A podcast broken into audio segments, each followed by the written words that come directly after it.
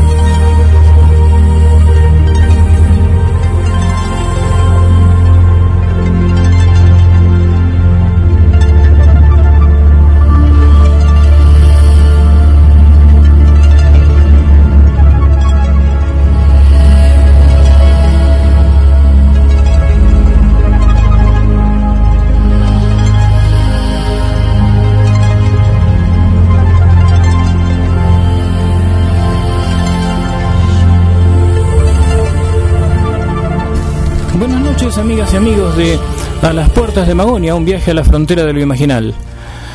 Hoy, pescadores de arquetipos en el cielo. Vamos a charlar con nuestro amigo Sebastián Muso, divulgador científico de nuestra ciudad. En primer lugar, compartiremos la charla TDX que él brindara hace cinco años.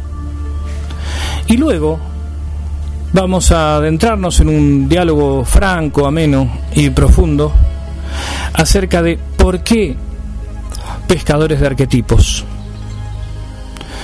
Sebastián Muso ha intentado desde hace tiempo, y lo ha logrado, democratizar la información sobre el espacio. ¿Y qué significa esto de democratizar la información sobre el espacio? Lo que, bueno, muchas veces decía Carl hay que vulgarizar el conocimiento. Vulgarizar en el sentido de eh, hacer que llegue a todos. No un conocimiento de menor calidad, sino un conocimiento posible de ser apropiado por distintos sectores. De ahí la palabra divulgador. Sebastián Muso ha trabajado desde hace tiempo en la enseñanza de la astronomía a docentes, a estudiantes de los tres niveles y también a personas ciegas, pero de eso nos va a hablar él tanto en la charla TDX como en el diálogo que vamos a tener mano a mano. ¿Por qué lo de pescadores de arquetipos? Porque así como los pescadores se adentraban en las profundidades del mar para extraer el alimento y repartirlo a su pueblo, Sebastián pesca estos arquetipos y los hace tangibles a través de distintos recursos para que personas con discapacidad visual también puedan apropiarse de ellos. ¿Por qué hablamos de arquetipos? Las constelaciones son objetos culturales que se ubican en la frontera propia de lo imaginal. No todas las comunidades vieron lo mismo, aunque esta afirmación no es unívoca. Y entonces, debido a que los hechos históricos ocurrieron en una geografía y que también transcurrieron bajo unos cielos, es importante que el derecho al cielo se cumpla y llegue a todos. Luego de la charla con Sebastián Muso, vamos a tener también el informe de nuestra amiga Marina Llaveno de Rosario acerca del comandante Clonro. Vamos entonces a compartir en primer lugar la charla TDX de Sebastián y luego la entrevista, este diálogo mano a mano.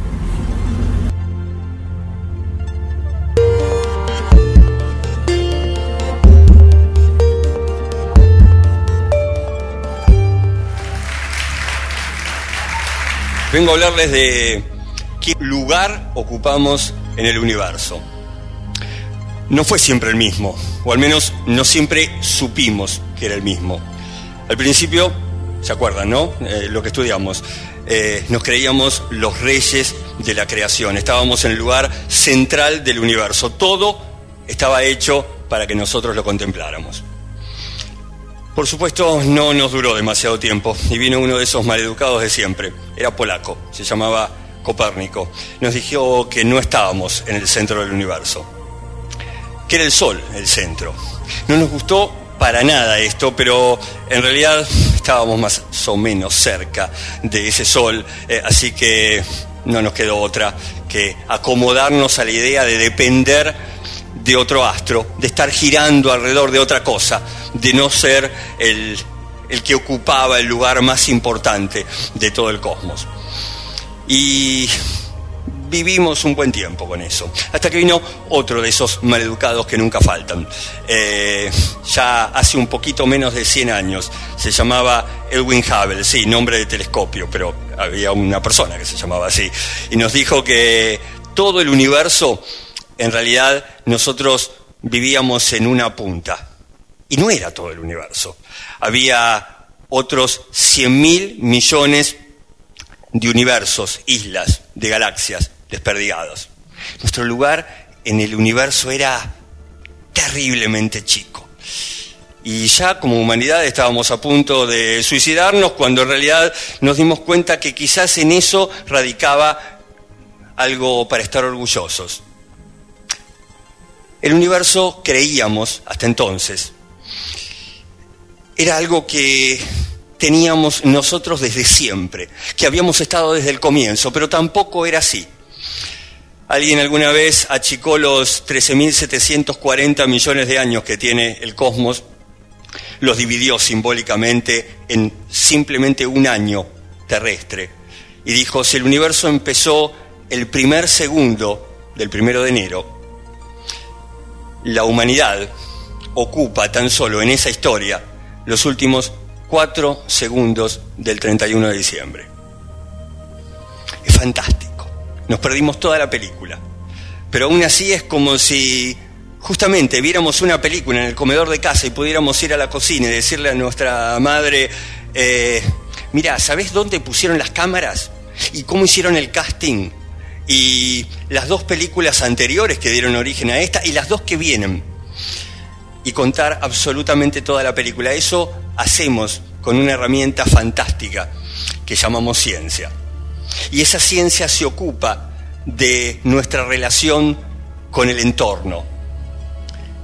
Nuestra relación con el entorno es muy importante. Todo lo que hacemos y cómo lo hacemos tiene que ver con ese ese vínculo que tenemos con lo que nos rodea. En nuestra relación con el entorno vamos a crecer como personas curiosas, vamos a ser buenos científicos, si eso nos gusta, pero también podemos ser eh, una excelente bailarina, un gran pintor, una persona que disfruta de saber, o al menos lo mejor, preguntarse por todo aquello que lo rodea alguien que realmente forme parte del paisaje. Porque el paisaje lo es todo. Una montaña eh, que vemos de lejos, el río que suena eh, al costado, un pájaro que escuchamos cantar, un animal que podemos tocar, y el cielo. Las constelaciones también son parte del paisaje. A lo largo de la historia pusimos en el cielo nuestros miedos y nuestros anhelos. Las cosas que le teníamos bastante miedo y más vale que estuvieran lejos. Las cosas que realmente nos encantaban y queríamos tener para observar cada noche. Imagínense ahora. En la antigüedad fueron osos, animales mitológicos, barcos, cazadores. Hoy, ¿qué sería? Seguramente pondríamos el hongo de una explosión atómica, ¿sí? Recordándonos lo que no tenemos que volver a hacer. O pondríamos tecnología, tendríamos las constelaciones del celular, del televisor o de algún jugador de fútbol. ¿Sí? Eh, al menos los argentinos seguramente pondríamos al Papa. ¿sí? Eh, es una constelación extraña, pero probablemente muchos tengan ganas de estar viéndola todas las noches. Ese cielo, eso que entendemos tan importante para completar nuestro paisaje, ese cielo para una persona ciega no existe. Hace algunos años eh, yo estaba eh, trabajando como columnista de un programa de radio y el locutor tuvo una loquísima idea, subir una montaña que está en la provincia de Neuquén, es un volcán en realidad, de poquito más de 3.000 metros de altura, con un grupo de adolescentes que no tenían ningún tipo de experiencia en escalada. Ya eso es bastante raro. Eh, además, todos ellos eran ciegos. La idea me pareció fascinante. Yo no iba a subir ni siquiera una piedrita, eh, pero me constituí en cebador de mate y participé de todas las reuniones previas. La cosa venía bárbaro hasta que me preguntaban sobre cuántas lunas tiene Saturno, quién fue Galileo, eh, alguno de esos maleducados de siempre que hay. Me preguntó, ¿cómo se ve el cielo? Nunca lo vi, no tengo idea. No, ustedes hablan de la luna, le escriben canciones, poesías, boleros. No la vi nunca. Hablan de estrellas, parece una idea romántica, pero yo no tengo la más mínima noción de cómo se observan. Y como soy argentino, para explicarles eso, robé una idea. Eh, claro, se la robé a sí, bueno, estamos en tren de confesiones, se la robé a un griego, ¿sí? que no podía ya protestar. Eh, Hiparco se llamaba, alguien que vivió hace bastante tiempo y que armó un observatorio en la isla de Rodas, en el Egeo. Hizo un montón de descubrimientos, predijo eclipses, hasta paró guerras, gracias a esos conocimientos de astronomía. Pero hizo algo interesante, fue quizás el primero en percatarse que las estrellas tenían todas distinto brillo. Eso seguramente ustedes lo saben, ¿sí? Eh, se han dado cuenta que hay algunas que vemos con muchísima comodidad cada noche, al menos cada noche estrellada, eh, y otras que nos cuesta observar eh, a ojo desnudo. ¿sí? él las llamó magnitudes. En realidad era una equivocación y Parco creía que las que se veían con mayor comodidad eran más grandotas, entonces le puso magnitud, que viene de magno, de grande, y las que no se podían ver tan bien eh, era porque eran chiquitas. Hoy sabemos que el dato es distinto, que en realidad se trata de una combinación entre qué tan lejos está el objeto y qué tan brillante es realmente. ¿Sí? como si yo tuviera distintos foquitos de luz con distintos watts cada uno, eh, algunos cerca, otros lejos, ¿sí? entonces voy a verlos más o menos brillantes según esa combinación. Y yo tenía que explicarles eso a las personas ciegas. Era otro alguien que quería apasionarse por lo mismo que me apasiona a mí. Entonces transformé esa luz en algo que pudieran entender, en sonido cambié esas magnitudes en sonidos. A las estrellas que podía ver apenas les puse 10 decibeles. Es el umbral del oído humano, es como el arrullo de las hojas de otoño cuando se escuchan eh, caminar por, por el piso. Los de magnitud 5, que eran un poquito más brillantes, eh, les puse 20 decibeles luego 30, 40. Las estrellas que podía ver con mayor comodidad pasaron a tener los 70 decibeles que estoy utilizando yo ahora para hablar con ustedes. Ya tenía una transposición de lo que era la luz al sonido. Ahora las estrellas, cualquier estrella de la noche se podía escuchar y podían acercarse a ese paisaje quizás por primera vez. Pero las estrellas también tienen colores. ¿Sí? ¿Se percataron de eso? Algunas estrellas, la mayoría se ven blancas, ¿sí? Pero hay algunas estrellas que veo amarillas, otras rojas, otras azules. Eh, vieron que el color es longitud de onda y el sonido también. Así que en realidad la trampa ya estaba hecha. ¿sí? Quizás en la sala hay alguien que le gustan las carreras de autos. ¿Sí? Se acordarán cuando estamos viendo una carrera de autos y alguien puso un micrófono en, en, la, en la vuelta. ¿sí? Y ustedes escuchan algo así como... Sí, no, no, había efectos de sonido, lo tengo que hacer yo solo. Eh, es un TED de bajo presupuesto. Y, y, escuchamos eso, escuchamos al principio el del sonido que se está apretando hacia mi oído. Y luego el oh, del sonido que se estira ¿sí? hasta mi oído precisamente. En la luz pasa lo mismo. Las estrellas azules son porque esa luz se está apretando hasta mis ojos.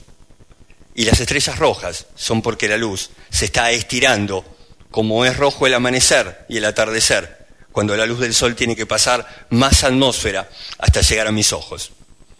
Así que ya estaba, ¿sí? Las estrellas eh, azules iban a tener un tono agudo, las estrellas rojas iban a tener un tono grave y las blancas iban a tener un tono neutro, intermedio. Ya estaba representado el cielo y empecé a dar los talleres durante un buen tiempo porque esto ocurrió hace bastante tiempo, este código es de el 99, así que ya hace 15 años. Y, y al cabo de un tiempo, ¿qué hice? Bueno, me googleé. Quería saber si había algún otro loco que estaba haciendo ver el cielo a las personas ciegas.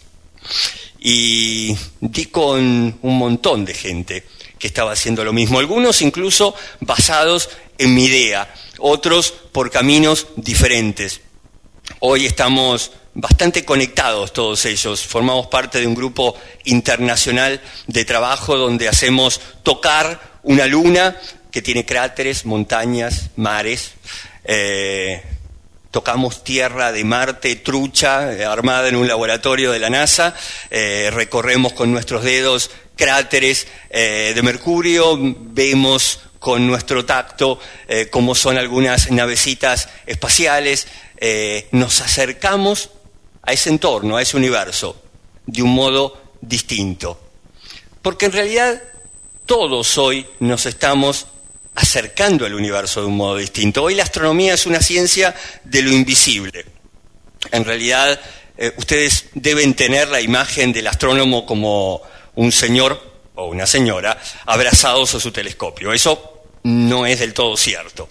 Hoy tenemos telescopios infrarrojos. Hoy, en realidad, eh, sentimos el calor de los objetos. Telescopios ultravioletas de rayos X, le sacamos radiografía a las galaxias.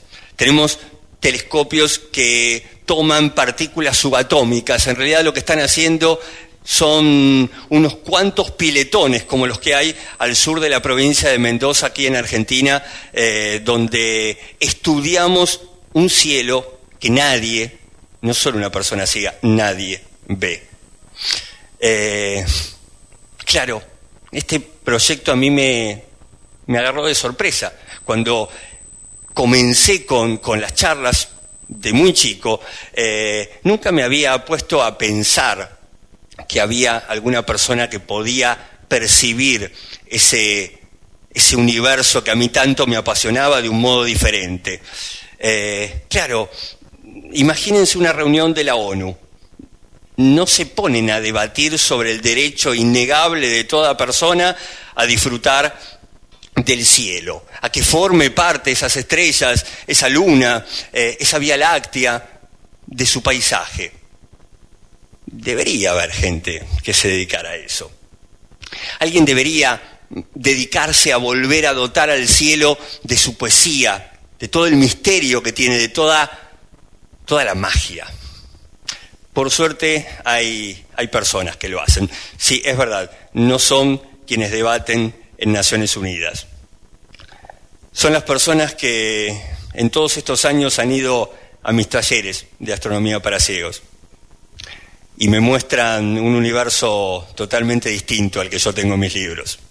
Todos ellos, cada uno. Y a lo largo de todo este tiempo me han llevado directo al cielo.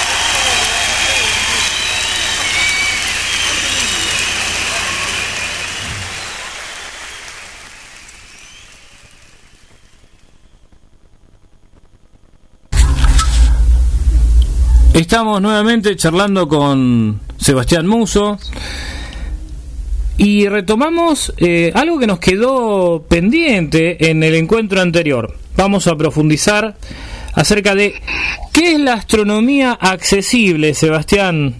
O astronomía para ciegos, pero astronomía accesible es como un poco más amplio porque vos contaste en numerosas oportunidades que cuando trabajás con este material, con el material del cual vamos a, volver a, hablar hoy, eh, también hay gente sin discapacidad que se engancha y que comprende mucho mejor los conceptos que vos estás impartiendo. Pero vamos a, a recapitular un poquito. Sebastián Muso, divulgador científico de Mar del Plata. Eh, comentanos, comentanos, Seba, para retomar cómo fue eh, que vos te enganchaste con la astronomía y de ahí en más eh, vamos por estos rumbos.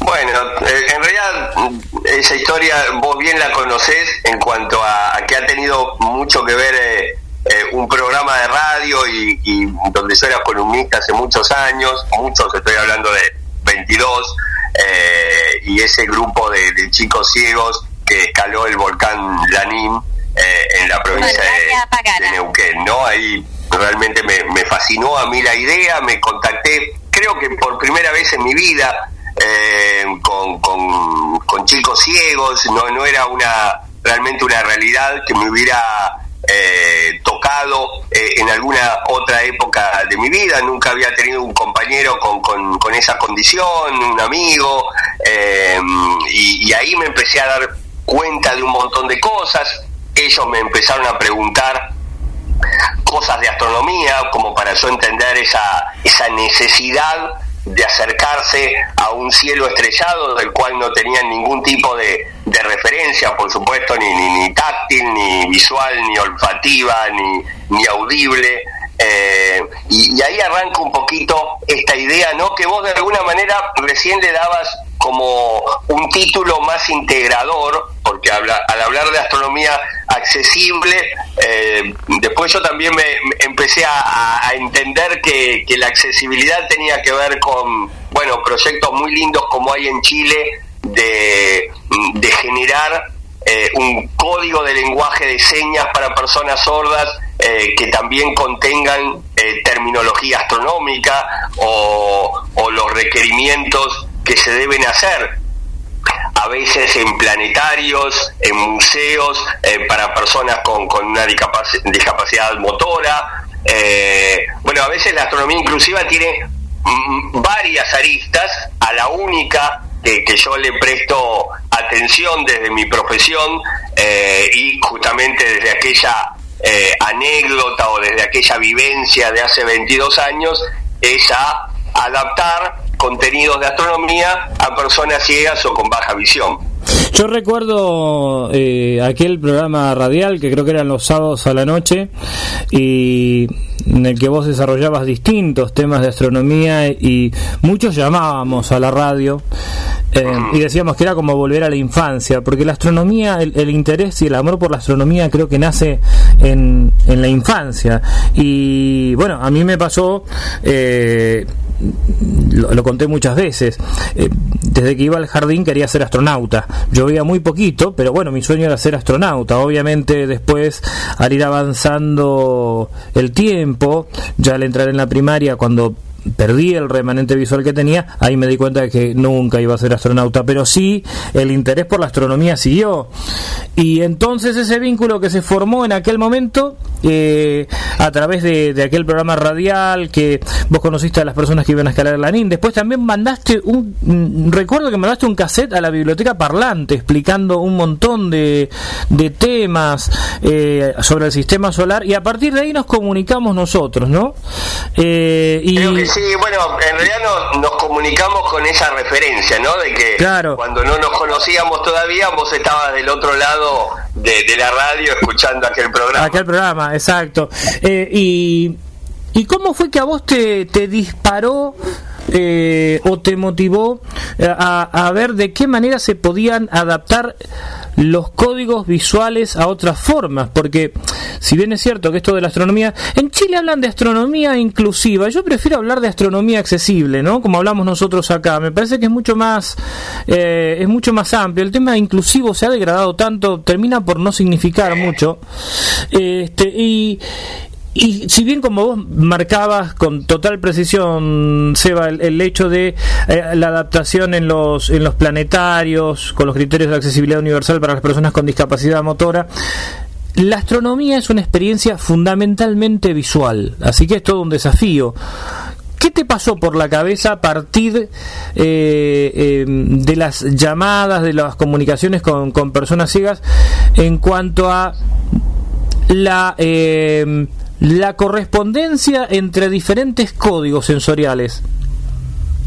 Yo, yo creo que, a ver, primero, si, si vamos a hablar de motivación, creo que la motivación de cualquiera que haga divulgación científica debería ser eh, encontrar la herramienta, cualquiera sea esta, para acercar un contenido a cualquiera que lo quiera eh, aprender. Y, ahí yo tenía un, un otro alguien eh, que quería saber de astronomía y que necesitaba de que yo hiciera una herramienta especial eh, para una, una herramienta en tal caso, a ver, desmitifiquemos un poco esto, tan especial como cuando tengo que adaptar un contenido para un chico de 5 años o para un adulto mayor eh, o para una persona que, no ha tenido una enorme eh, carrera en su escolaridad eh, y uno adapta de diferentes formas. En este caso la adaptación era justamente convertir un, un, estímulo sensorial en otro, es decir, convertir lo que normalmente vemos en una noche estrellada a alguna otra cosa que pudiera ser compartida y en este caso yo elegí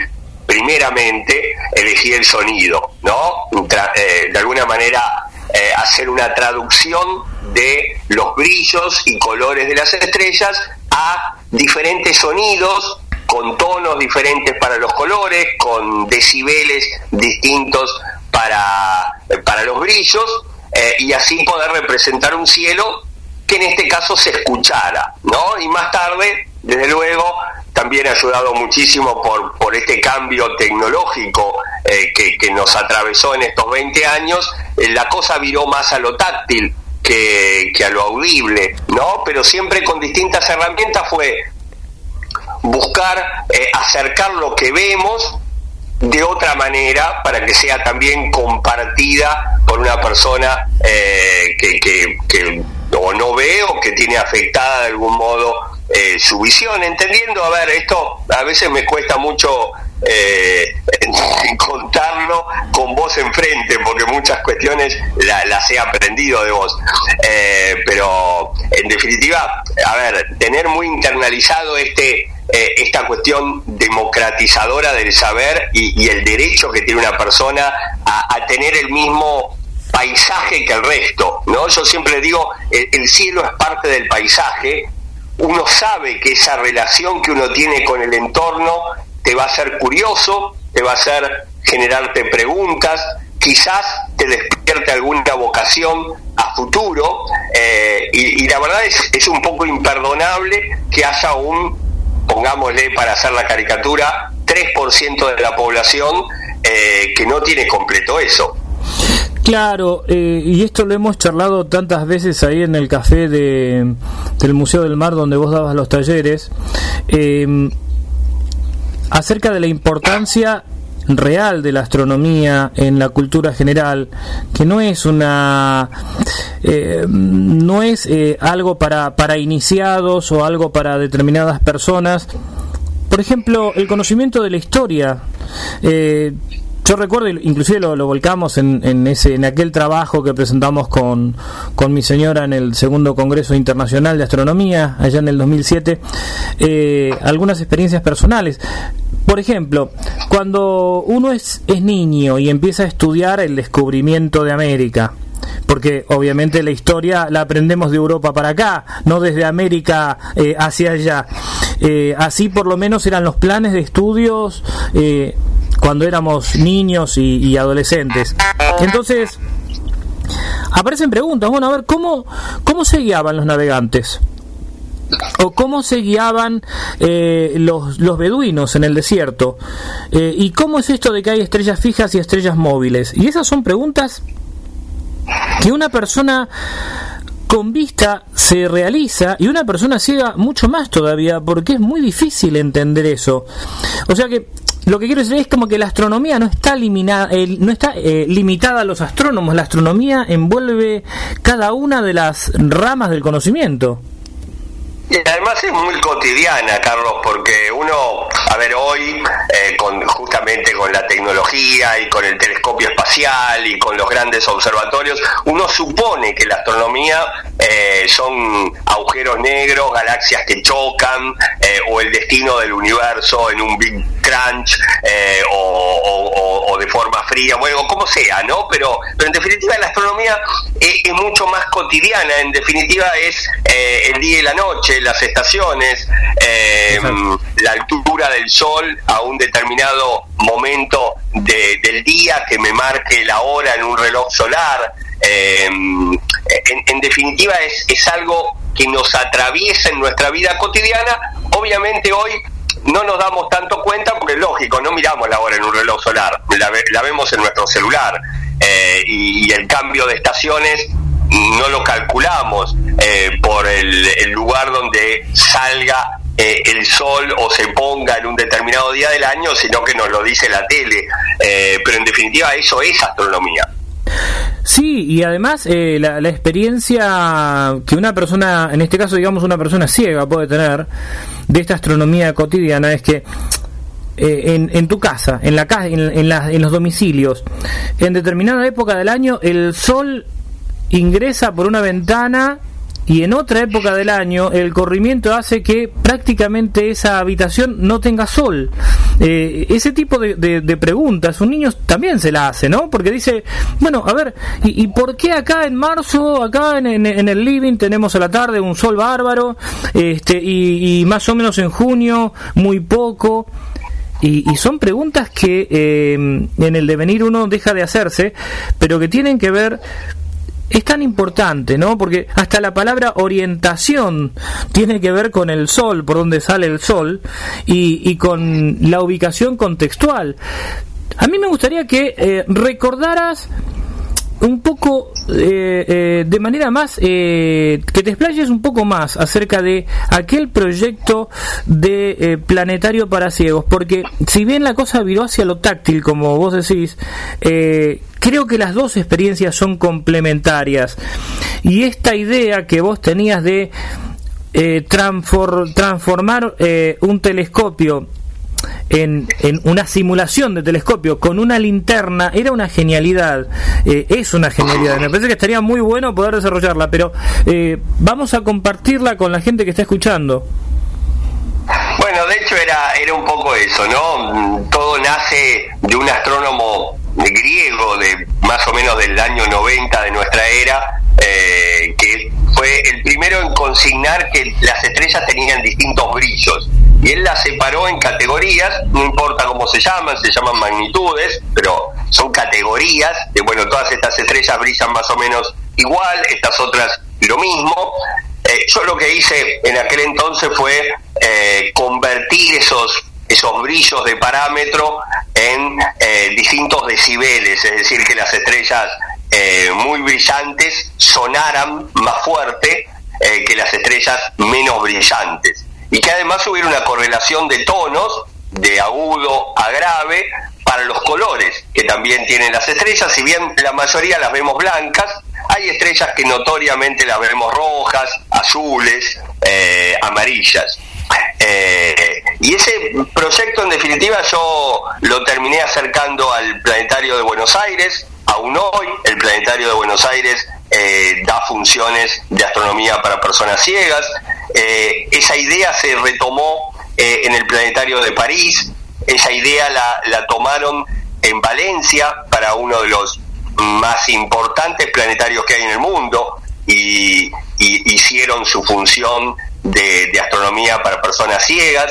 En definitiva, aún hoy yo estoy en relación con, la gente de Valencia eh, que sigue desarrollando actividades eh, de, astronomía accesible. Así que en realidad fue un, proyecto, eh, vos sabés, le, tengo mucho cariño. Por supuesto, después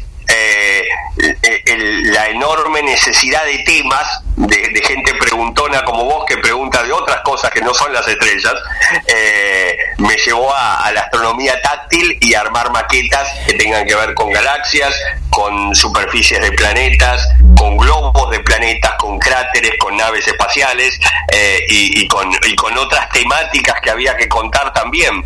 Eh, y, por culpa de ustedes tengo la casa llena de, de material volumétrico. Claro. Yo les cuento, les cuento a los oyentes que acá tengo un regalo que eh, vos y Vicky me hicieron hace unos años atrás. Tengo la nave Enterprise a mi derecha, eh, acá arriba del, del escritorio de la de la computadora. Y ahora estás en un proyecto muy importante, Sebastián.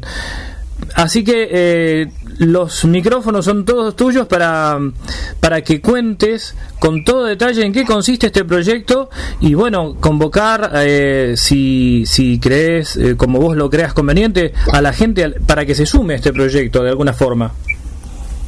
Sí, bueno, a ver, hace muchos años, digamos, esos 20 más o menos, que yo he tenido la suerte de viajar por muchas ciudades de, Argentina eh, a dar talleres a personas ciegas, a dar capacitación a los docentes eh, para, enseñar esto, a capacitar a divulgadores, a armar proyectos en, planetarios, eh, todo relacionado a esta temática, a veces incluso mm, fuera del país, en, en otros cinco países diferentes, Argentina también, eh, y siempre en realidad el formato fue ir yo con mis cajas de materiales, dar el taller y volverme.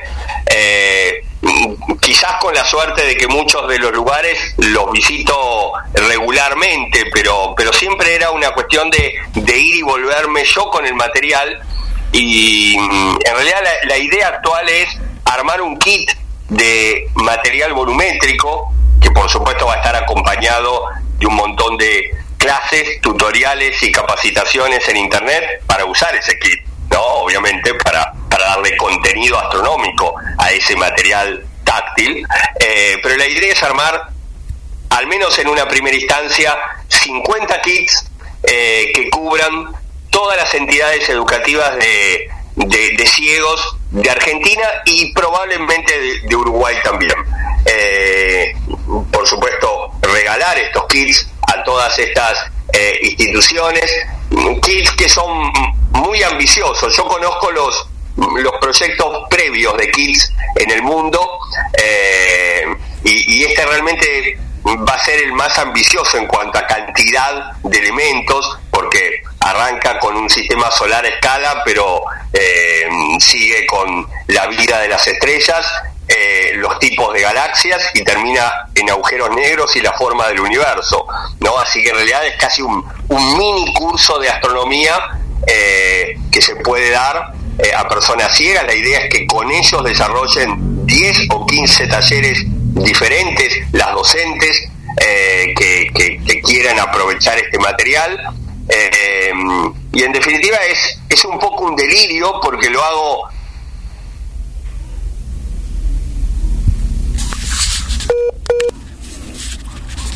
es un poco, yo digo un delirio, ¿no? En el, en el hecho de, lo hago sin, sin un apoyo actualmente, así que tengo 50 impresores en, en todo el país imprimiendo material táctil, eh, algunos amigos que están ahí colaborando con, donaciones para comprar eh, pelotas de distintos tamaños y otros elementos que, van a ir en el eh, adaptados eh, en cada uno de, los kits. y en ese en esa actividad estoy actualmente, ¿no? Contento, hay una muy buena posibilidad porque me han escrito y ya hemos conversado para que estos kits también se repliquen en Ecuador, en España, eh, en México, así que mm, la, idea va tomando como, como mucho vuelo y, realmente uno, uno está convencido que, que, no se trata de, del fanatismo de acercar eh, una temática que obviamente a mí me apasiona, como es la astronomía, a, personas que, que, no ven, eh, sino que lo que charlábamos hace unos minutos, ¿no? La, la necesidad de poder eh, acercar estos contenidos que también van a ayudar a los chicos eh, en cada una de las escuelas de ciegos a aprender mejor conceptos de física, de matemática, de química, pero también de geografía, de arte, de historia. Eh, en definitiva, creo yo, le va a venir bien a su escolarización esta cosa de, no repetir conceptos, sino realmente aprenderlos. Eh, así que bueno, seguramente me va a tener entretenido una buena parte del 2021. Y bueno, en caso de, de, que se termine con esta pandemia, no sabemos cómo viene el año, pero ¿tenés algún plan B, eh, o, mejor dicho, un plan paralelo para seguir dando talleres en, en la ciudad? Eh, talleres táctiles me refiero, ¿no? Porque vos seguís este, dando tus clases de manera virtual, eh, pero talleres como aquellos que se dieron en la Biblioteca Parlante, en Umasdeca, que periódicamente publicamos y republicamos esas fotos porque llama mucho la atención, aunque haya pasado tiempo, sigue llamando la atención de, las personas ver la manera de eh, apropiación de estas realidades por parte de las personas ciegas. Sí, Carlos, a ver, no, nos, nos embromó la pandemia, ¿no? Porque, eh, de hecho, teníamos planificado talleres para dar o en la biblioteca parlante o en Humasdeca o en ambos lados, en tal caso, eh, los que tenían que ver con eso que, vos contabas un poco como anécdota de, de utilizar eh, en este caso la ciencia ficción, como podía ser Star Trek, para acercarnos a contenidos científicos, de astronomía. Eh, esos, esas navecitas siguen estando acá a la espera de, que, bueno, la, cuestión sanitaria nos permita reunirnos otra vez eh, en un lugar, acercarnos, poder tocarnos y en definitiva poder trabajar de modo presencial. Eh, mientras tanto, si realmente uno puede trabajar en este, en este proyecto, que, que, por supuesto después va a tener un desarrollo durante muchos años, espero, el uso de ese material y, el aprovechamiento de esos contenidos, eh, bueno, es una buena manera de estar a la espera de, volver a, la ruta también a otras ciudades y a otros países eh, con estos talleres. Sebastián, finalmente para mm, que las personas que están escuchando tomen contacto con vos, eh, para arrimar, para poner el hombro en este proyecto, para comprar tus libros también, vendenos todos tus libros por favor ahora en este momento y eh, las formas de comunicación para, para poder este, contactarse con vos. Bueno, sí, a ver, eh, nosotros nos ocupa en la charla eh, lo, que tiene que ver con la astronomía eh, para, para ciegos, astronomía accesible. Yo también doy, obviamente, cursos de astronomía general para todo público. doy cursos de, de, astroturismo, tengo nueve libros escritos. en definitiva hago otros otros proyectos también. Y para todo, en definitiva, me, me buscan por el mismo sitio, ¿no? Por, o por mi, eh, mis redes sociales, en Facebook, en YouTube o en Instagram, es mi nombre, Sebastián Muso, así que fácil. Eh, el, el teléfono Mm, lo, lo, pueden buscar también en esas redes sociales, el correo electrónico aparece en esas redes sociales, eh, así que ahí están las formas de contacto para, para, bueno, para este o para cualquier otro proyecto que podamos armar juntos.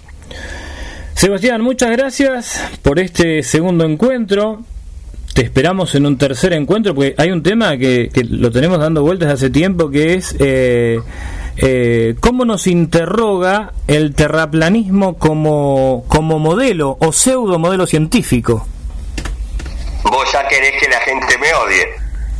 No, pero es que fue muy divertida, fue muy divertido esa noche cuando estábamos acá en casa comiendo y este estábamos los cuatro, eh, estaba eh, Vicky, vos, Nati y yo estábamos pensando en, en ir a ese congreso de terraplanistas, nada menos que en la ciudad de Colón, lo cual era toda una contradicción, ¿no? Este, pero pero ah, lo que vos hiciste notar esa noche eh, mientras comíamos es que lejos de de dejar de, costado a quienes sostienen esta teoría, lo mejor es escuchar y ver de qué manera eh, desde diferentes modelos se pueden construir realidades y sofismas, ¿no? Es un claro, un claro ejemplo de eh, una epistemología mal usada, pero, pero bueno, es un tema que, que lo vamos a desarrollar en otro, en otro programa está, está lindo como para, bueno, contar eso, contar que es un modelo eh, científico, aunque este no lo sea, eh, pero, pero, en definitiva que es un modelo, eh, cómo nos vamos acercando a la realidad con distintas explicaciones e incluso, bueno, a ver, cómo podemos desbaratar explicaciones que muy claramente no tienen ningún asidero y son relativamente fáciles de refutar. Muchísimas gracias Sebastián Muso, nos encontramos en próximos programas.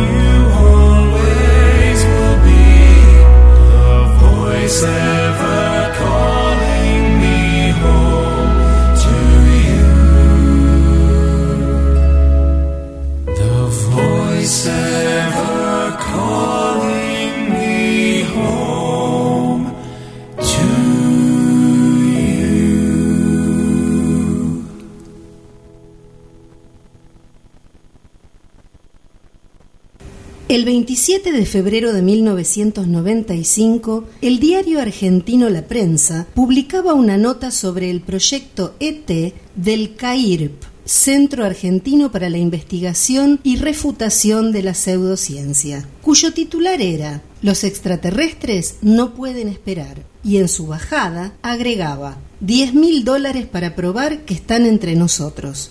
El CAIR ofrecía 10 mil dólares a quien presentara alguna prueba sobre la llegada de seres extraterrestres al planeta y que fuera científicamente aceptable. Un muchacho de la ciudad de La Plata, Buenos Aires, decidió seguir el juego y entonces redactó una carta a la que llamó Carta abierta de un extraterrestre, donde les explicaba que su origen era no terrestre y que había tomado un cuerpo humano. Todo el texto cuestionaba sarcásticamente tanto a los escépticos que buscan pruebas como a los que creen en mensajes telepáticos de seres intergalácticos y ridiculizaba el proyecto.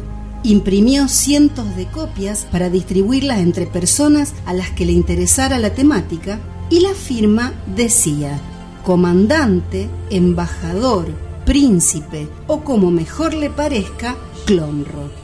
A partir de ahí tendría intervenciones en la radio, usando ese mismo seudónimo, pero la explosión mediática iba a suceder el 24 de junio de 1997 en el programa Frente a Frente del canal América que conducía el periodista Alejandro Real y cuyo productor era un amigo de Clonro, Alejandro Agostinelli. La fecha no fue elegida al azar era el cincuentenario del avistamiento de Kenneth Arnold y se había invitado a 40 personas a ser parte de los paneles. Había ufólogos, contactados y escépticos refutadores. Clomro, ahí sentado entre los dos bandos, tenía su rostro cubierto por un pasamontaña color verde oliva al mejor estilo zapatista y su cuerpo enfundado en un uniforme militar que le daba más un aspecto de terrorista que de extraterrestre contó que él había pertenecido a una facción extraterrestre que hizo desastres en la Tierra y ahora había tomado este cuerpo humano para cumplir el propósito de arreglar aquellos errores. Dijo que por más que lo sometieran a pruebas científicas o de ADN, no iban a encontrar nada raro, porque él era un ser que tomaba prestado un cuerpo, cuyo dueño tenía una vida, un trabajo y amigos como cualquier otra persona. Al final del programa mostró una carta abierta al presidente Carlos Saúl Menem, que había enviado a Casa de Gobierno y a todos los medios gráficos del país. El contenido de la misma lo había grabado en un VHS, del cual dejó una copia para que sea entregado a la Facultad de Periodismo y le llegue al presidente. Este video pudo digitalizarse y hoy se puede encontrar en YouTube. Clomro era la sucesión de las dos primeras letras del nombre completo, Claudio Omar Rodríguez, un platense nacido el 28 de junio de 1962 y que con 14 años ya sentía interés por la astronáutica y por el fenómeno ovni había leído textos de Eric von Daniken y otros sobre el papel de los extraterrestres en el advenimiento de las religiones basadas en el dios Yahvé en la antigüedad. Toda su vida iba a sostener que era una gran farsa montada para dominar las conciencias y las masas. A los 17 años ingresó en la carrera de periodismo y a los 21 se licenció en Ciencias de la Comunicación en la Universidad Católica de La Plata. Se encargó de las relaciones públicas del CICE, Centro Investigador de Cuerpos Extraños, y junto a su amiga Anaí estuvo dentro del ojo de la tormenta en un caso muy famoso de los enanitos verdes de Villa Montoro publicaría toda la investigación en un trabajo titulado Encuentros cercanos con tipos raros. A partir de ese hecho, es invitado a un grupo contactista registrado jurídicamente como Lineamiento Universal Superior, Luz era un culto que tenía una cosmología donde un creador universal había sido suplantado por un dios usurpador que, asistido por una pérfida facción extraterrestre, controlaba el destino de la Tierra. Luz era liderado por la brasileña Valentina de Andrade, quien se consideraba descendiente de seres de otros planetas y se hacía llamar mamá. Su pareja de ese momento era el medium y canalizador Roberto Olivera. El 20 de abril de 1986, hacia las 23 horas, Claudio habría sufrido la expulsión violenta de su propio cuerpo, pasando este a ser ocupado permanentemente por una entidad alienígena.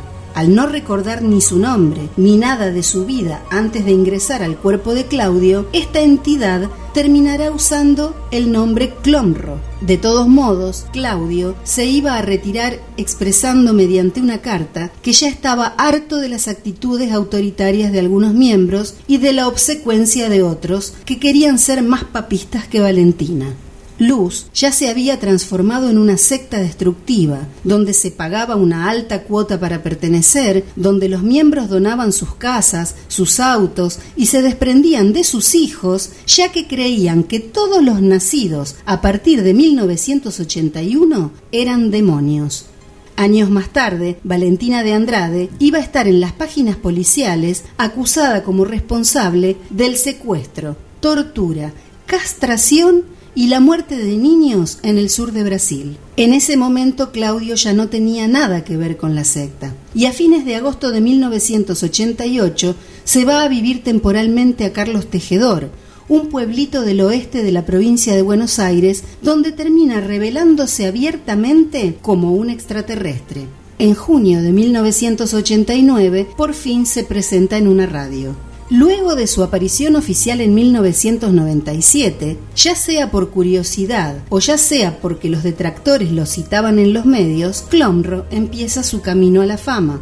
En septiembre de 1997 sube a Internet el archivo público del comandante Clomro y funda la RMLR, Red Mundial de Libres Rebeldes, donde pronto iba a incorporar a otros personajes que también decían ser extraterrestres. Rodcla, de Argentina, Comandante Domic, de España, Comandante Arión, de España, Comandante Guaira, de Argentina, Comandante Santor, de Chile, Comandante Softron, de Uruguay, Comandante Ebesibad, de México pero luego se entera de que hackearon sitios de gente que no pensaba como él, usando como emblema unos fusiles y un pasamontaña. Decían apoyar su causa, y cuando pensó que algún loco podía matar a alguien en su nombre, disolvió el tema de las comandancias. En mayo de 1998 viaja al primer Congreso Internacional de Omnilogía en la ciudad de Victoria sin el uniforme. En su bolso lleva 30 sobres para ser entregados a determinadas personas. Estos sobres tienen la dirección de Clomro en Internet,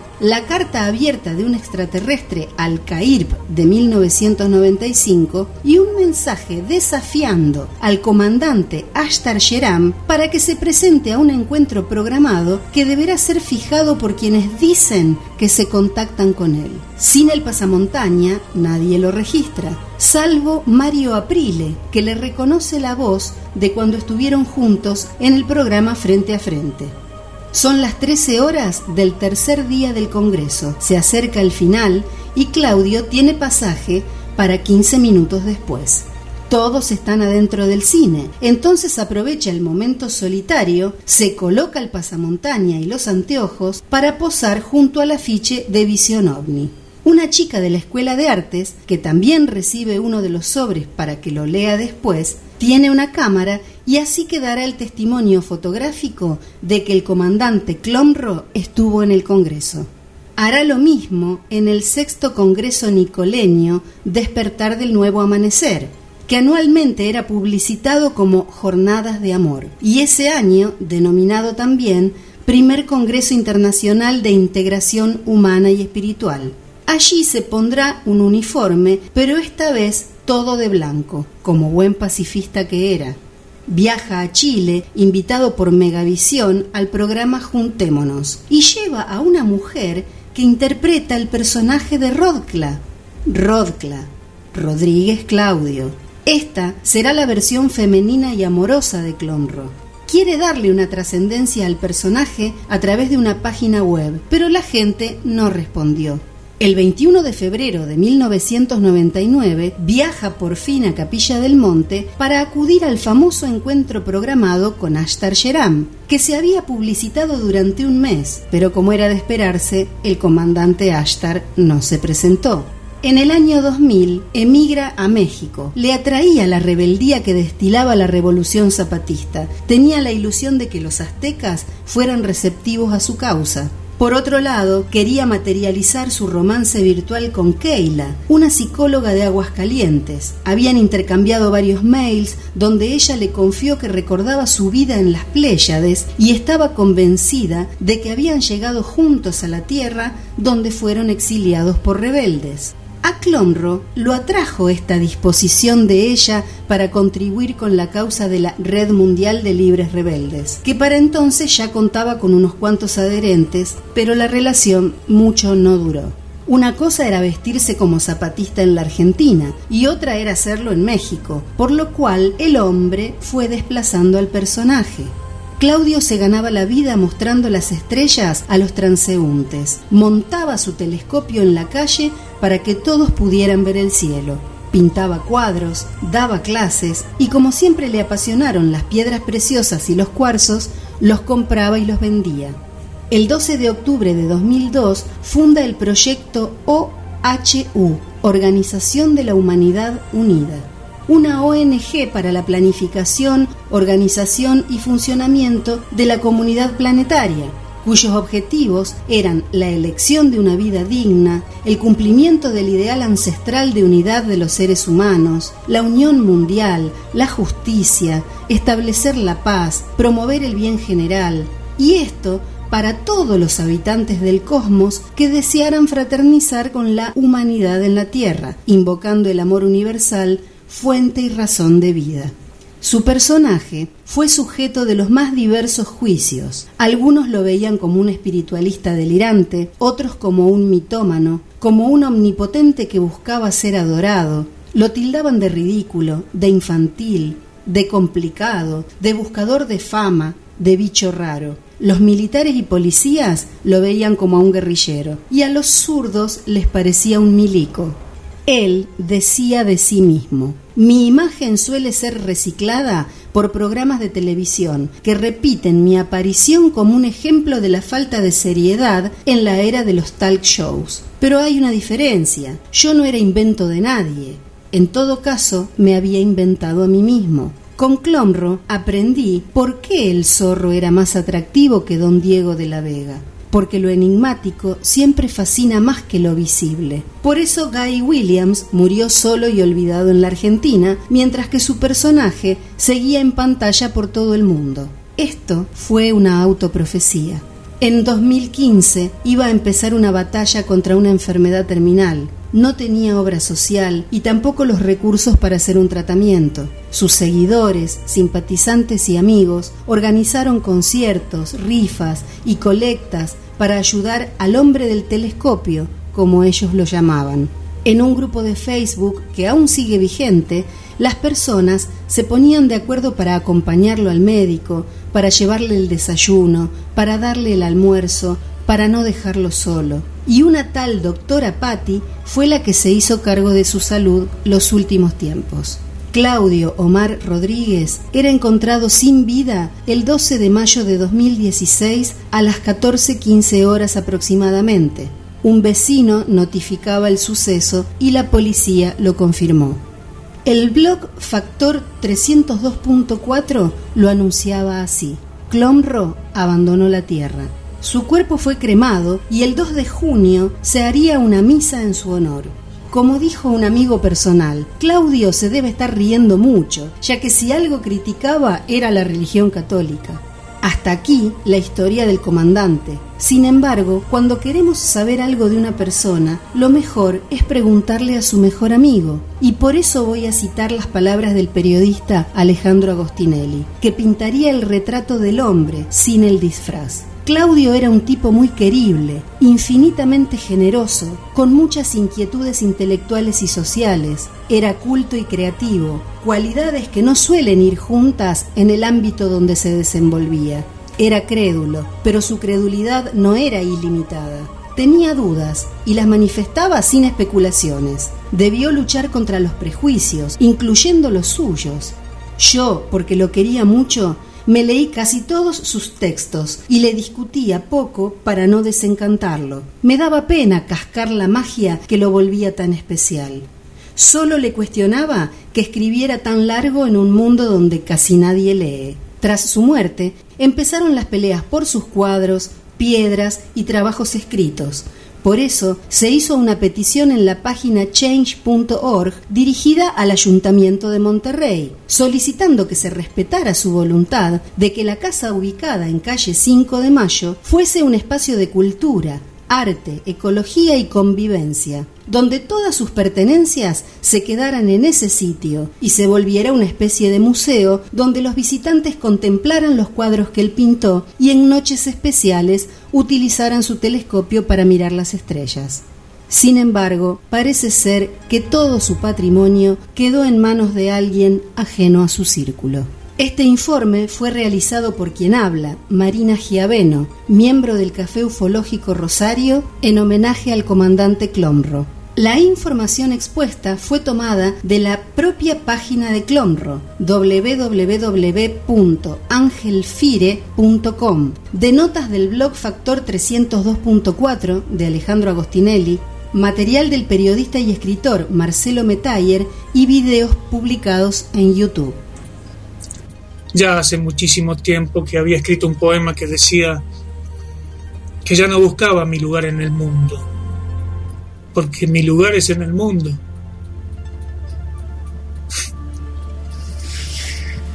Goodbye. Y con este informe elaborado por Marina Llaveno acerca del comandante Clonro, nos despedimos hasta el martes próximo, cuando volvamos a encontrarnos a las puertas de Magonia, un viaje a la frontera de lo imaginal.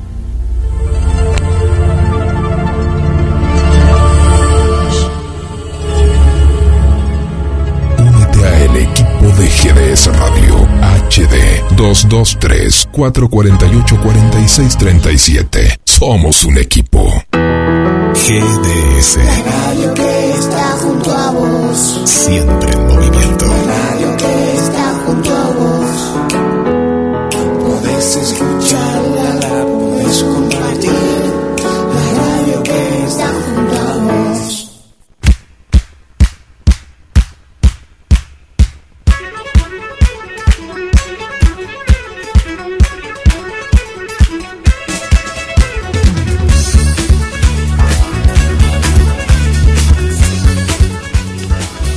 Gracias una vez más, Guillermo. Vamos a las efemérides que teníamos preparadas para este 26 de enero de 2021.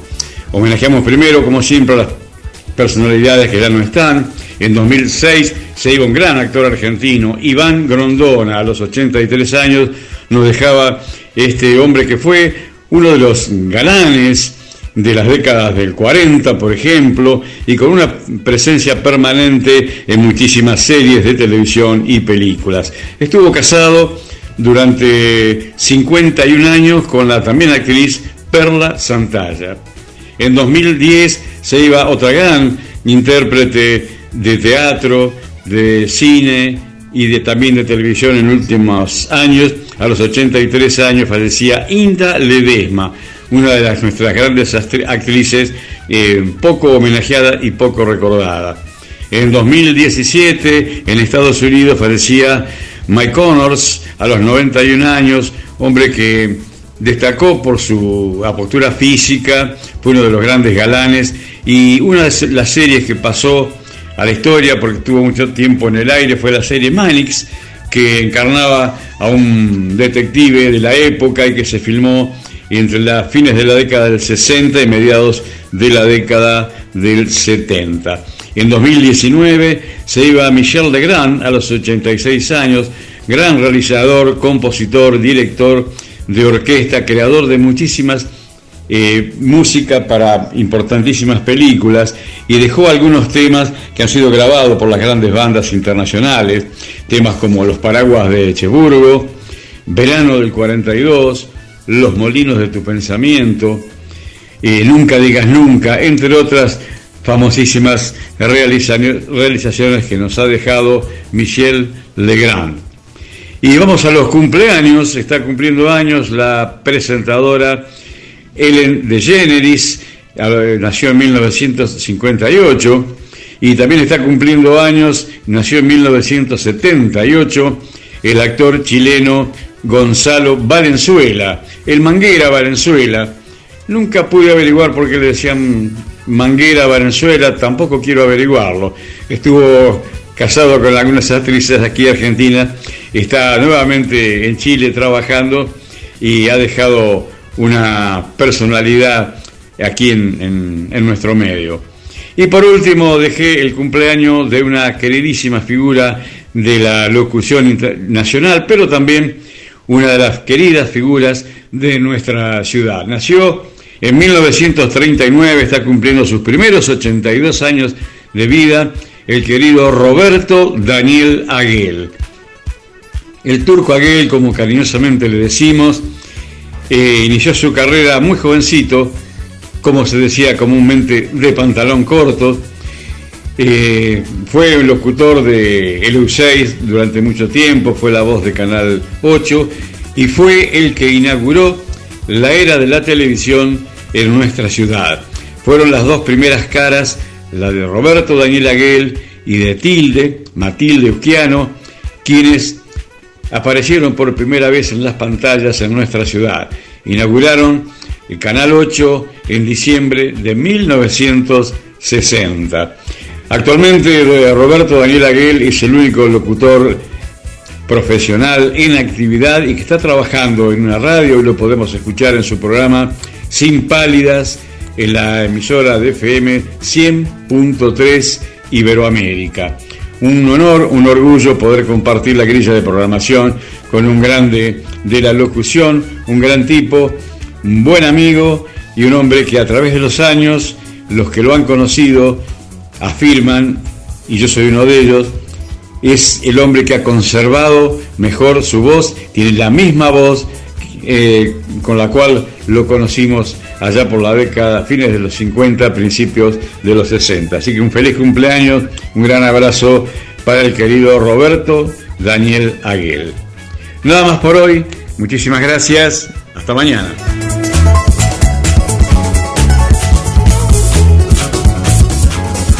Dale me gusta en Facebook. Nos encontrás como GDS Radio Mar del Plata.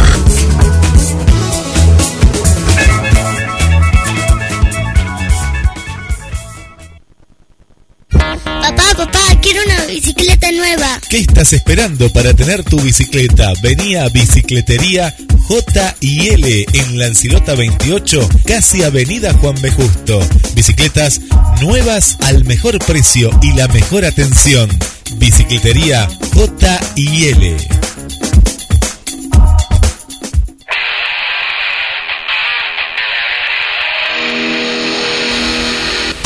Comprá trabajo marplatense.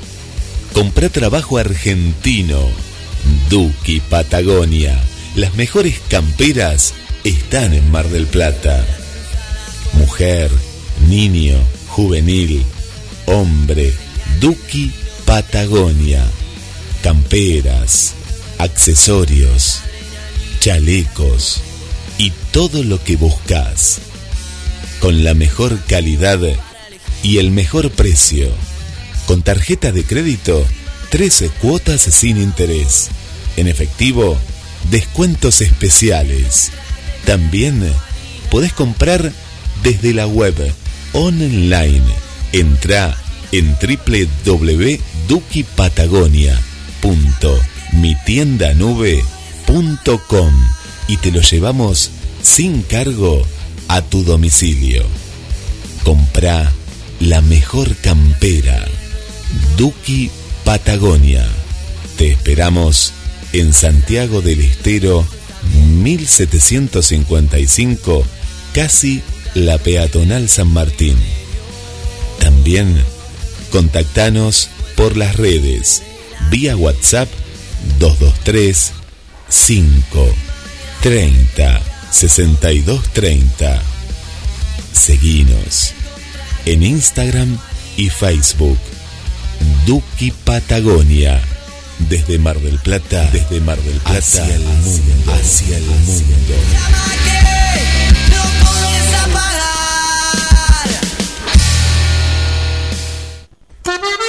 Pescadería Atlántida. Del mar a tu mesa. Única roticería marina. Atendido por sus dueños. Venía a conocer Pescadería Atlántida. Atlántida, España, esquina Avellaneda.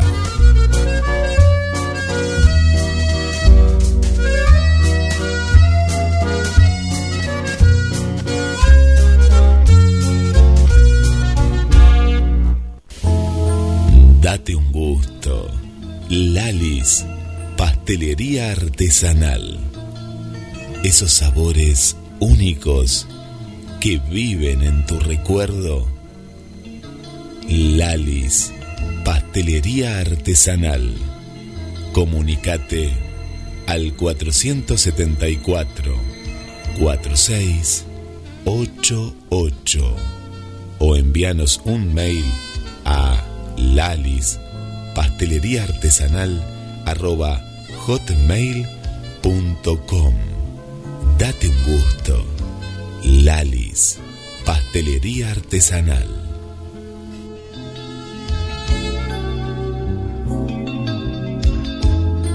Únete a el equipo de GDS Radio HD 223-448-4637. Somos un equipo. Date un gusto. Lalis, pastelería. En esta pandemia, habla con un psicólogo de confianza cuando lo necesites. Olvida el tráfico, las salas de espera y los horarios de atención restringidos y sin salir de casa. Agenda tu cita online. Hemos escogido a los mejores terapeutas y psicólogos para que te ayuden en tus problemas. Ellos están dispuestos a ayudarte. ¿Qué esperas? Agenda tu primer cita online hoy mismo con el 50% en la primera sesión. Visita el sitio www.callcenterpsicológicoonline.mentesana.com. Un horizonte en tu vida es posible, es posible.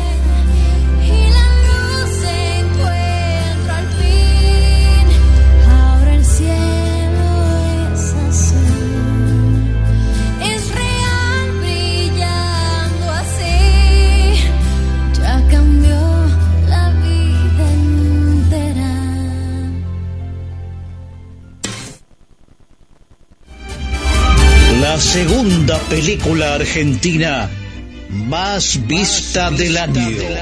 Zorro, el sentimiento de hierro. Véala en YouTube. Zorro, el sentimiento de hierro. La película. GDS, la radio que nos une.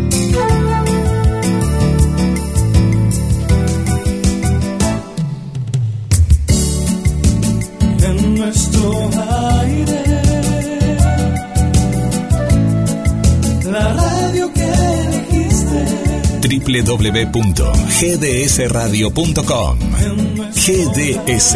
Descarga nuestra app. Encontranos como GDS Radio.